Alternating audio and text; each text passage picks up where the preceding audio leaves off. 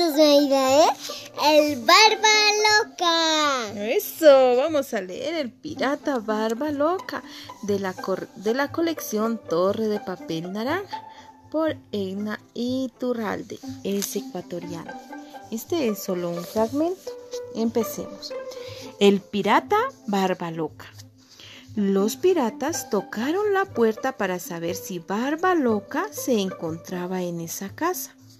Una mujer menuda y bonita abrió la puerta y lo hizo pasar.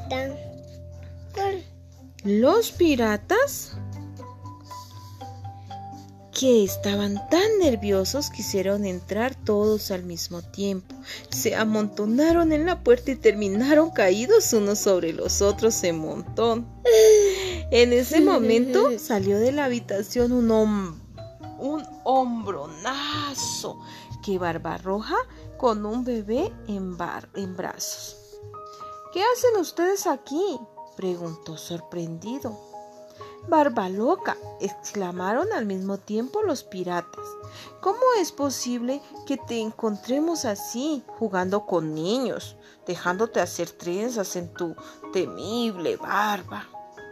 Hasta, hasta cantando canciones de cuna y metiéndote el dedo en la nariz. Tú, que eres el terror de los siete mares, el pirata más dedicado a nuestra profesión. ¿Acaso no llevas por eso este disco de oro con la letra P? Uno de ellos señaló con un dedo el disco de oro. Una niñita pelirroja apareció en ese momento y abrazó la pierna de palo de barba loca. El niño que seguía subido en sus brazos le sacó la lengua a los piratas. Y el bebé se despertó y por primera vez dijo, papá, papá.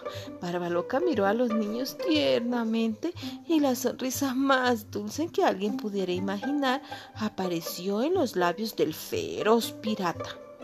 Es que ustedes no saben, compañeros, respondió Barbaloca, hinchando su pecho para hacer notar más aún su disco de oro con la letra P que no llevo la P por pirata, sino la P por papá. Y colorín colorado, el cuento de Barba Loca se ha terminado y María Emilia se ha dormido. Adiós.